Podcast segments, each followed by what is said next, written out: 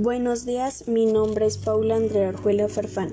Hoy vamos a hablar sobre el libro Enamórate de ti, escrito por Walter Rizzo. Este libro nos plantea el amor propio que nos debemos tener a nosotros mismos. Este nos habla de que en ocasiones hay personas que se exceden en este sentido, en la autoestima. Estos son llamados o clasificados como egocéntricos o narcisistas. Esto puede llegar a ser malo en ciertas ocasiones. Pero también nos habla de aquellas personas que no tienen autoestima, que esto no es para nada bueno, porque debemos aprender a amarnos tal y como somos, porque si no lo hacemos primero nosotros, será difícil que alguien más lo haga. Lo que me deja este libro es que debemos amarnos tal y como somos y que si en algún momento queremos cambiar, esto está bien, pero lo debemos hacer por nosotros y no por otras personas.